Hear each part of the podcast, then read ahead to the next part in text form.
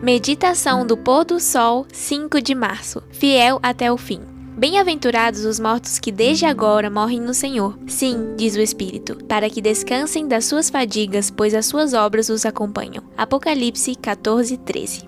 A afirmação bíblica de que as obras dos que morreram no Senhor os acompanham se refere à memória e à influência deixadas pelos servos de Deus. Eles são lembrados pelas pessoas de bem que os conheceram, e seu exemplo produz admiração e respeito, servindo de referência para os outros. Uma dessas pessoas foi Norma Aranda Cid, uma senhora que frequentava a Igreja Adventista de Progresso na Argentina. Depois de sofrer de uma doença terminal, ela faleceu no início de junho de 2020, em meio ao isolamento social que o país sofreu devido à pandemia.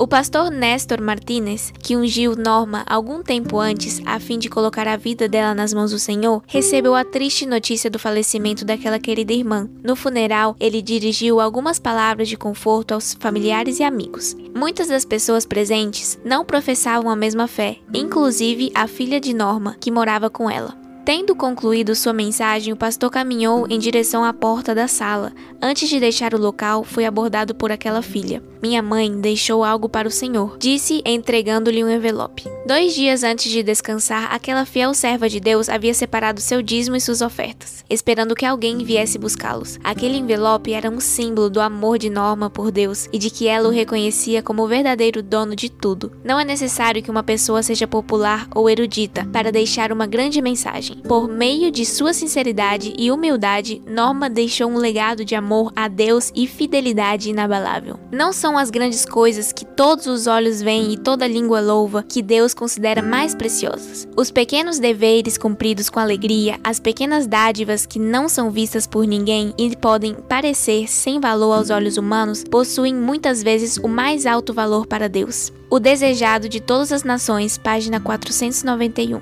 Que você tenha um feliz sábado na presença do Senhor. Que Deus te abençoe.